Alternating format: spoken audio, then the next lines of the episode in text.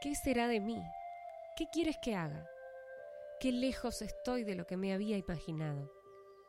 Esperaba que me escribieses desde todos los lugares donde pasases, que tus cartas fueran muy largas, que alimentarías mi pasión con la esperanza de volver a verte, que una absoluta confianza en tu fidelidad me daría alguna tranquilidad, y que quedaría así en un estado soportable, sin un dolor tan grande. Hasta había planeado hacer todos los esfuerzos que me fueran posibles para reponerme si pudiese saber con certeza que me habías olvidado. Tu ausencia, algunos toques de piedad, el temor natural de arruinar por completo la poca salud que me queda después de las agotadoras vigilias y de tantas preocupaciones, la poca esperanza de tu regreso, la frialdad de tu cariño y de tus últimos adioses, tu partida fundada en los pretextos más frívolos, mil otras razones más que, aunque buenas, demasiado inútiles, parecían prometerme un apoyo seguro para soportar esto, en caso de que fuera necesario. No tengo que luchar sino conmigo. Mal hubiera podido desconfiar de todas mis debilidades y prever todo lo que hoy sufro. Oh, pobre de mí, soy digna de lástima por no poder compartir mis penas contigo y verme sola, completamente sola ante tanta desventura. Este pensamiento me mata y muero de terror de pensar que jamás hayas gozado lo suficiente de nuestros placeres. Ahora sí conozco la falsedad de tus sentimientos. Me engañaste cada vez que me dijiste que tu mayor placer era estar a solas conmigo. Debo solo a mis impertinencias tus desvelos y arrebatos. A sangre fría te hiciste el propósito de iniciar este incendio que me abrazaste toda. No consideraste mi pasión sino como una victoria, sin que jamás tu corazón hubiera sido conmovido entrañablemente. Serás tan infame y tan indelicado como para nunca haber sabido gozar de mis éxtasis. ¿Y cómo es posible, si no fuese así, que con tanto amor no hubiera podido hacerte completamente feliz? Lloro, solo por el amor que te tengo, las delicias infinitas que has perdido. ¿Por qué fatalidad no quisiste disfrutarlas?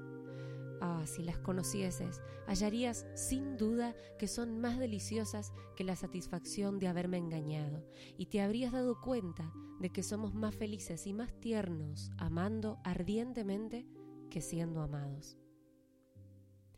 No sé ni quién soy, ni qué hago, ni qué deseo. Me destrozan miles de emociones encontradas. ¿Quién podría imaginarse un estado más miserable? Te amo como una loca y me controlo tanto que no me atrevo a desearte los mismos males y los mismos ímpetus que me turban. Me mataría y si no lo hiciese moriría de dolor si tuviera la certeza de que no tendría sosiego alguno, que tu vida sería solo desespero y locura, que llorarías inconsolablemente y que todo lo aborrecerías. No me siento con fuerzas para soportar mis males.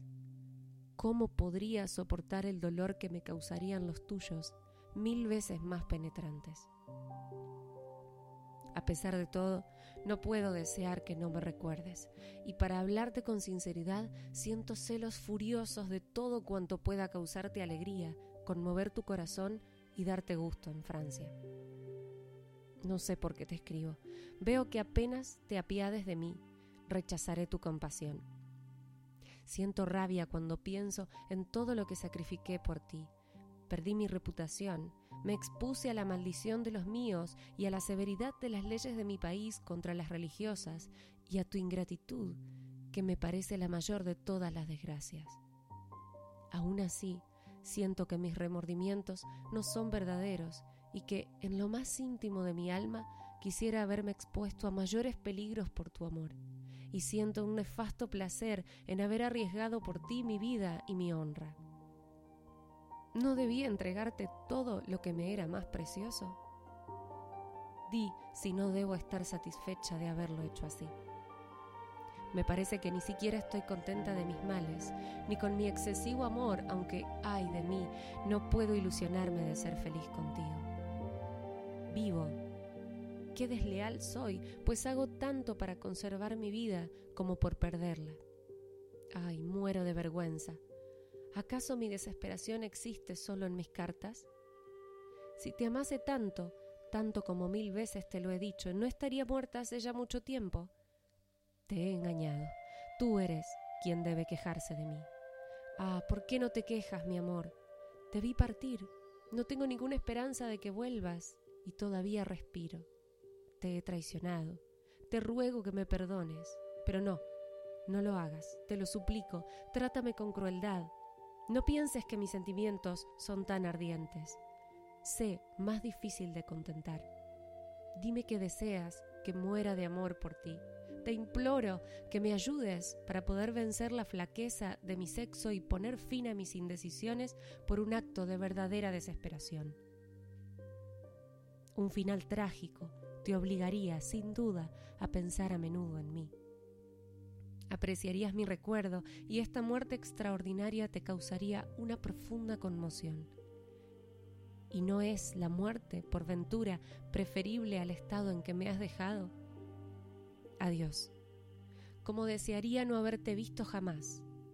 Pobre de mí. Siento vivamente la falsedad de este sentimiento y sé, aunque es difícil de expresar, cuánto más prefiero ser infeliz amándote que no haberte visto jamás. Me resigno, sin murmurar, a mi malhadada fortuna, ya que tú no quisiste que fuera mejor. Adiós.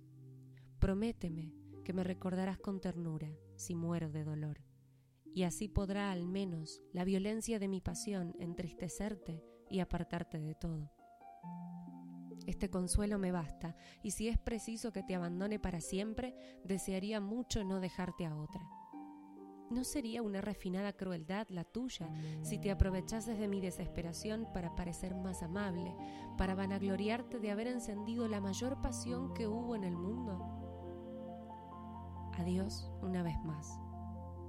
Te escribo cartas demasiado largas. No tengo consideración contigo. Te pido que me perdones y me atrevo a esperar que tendrás alguna indulgencia con esta pobre loca, que no lo era, bien lo sabes, antes de amarte. Adiós. Me parece que te hablo demasiado del estado insoportable en que me encuentro.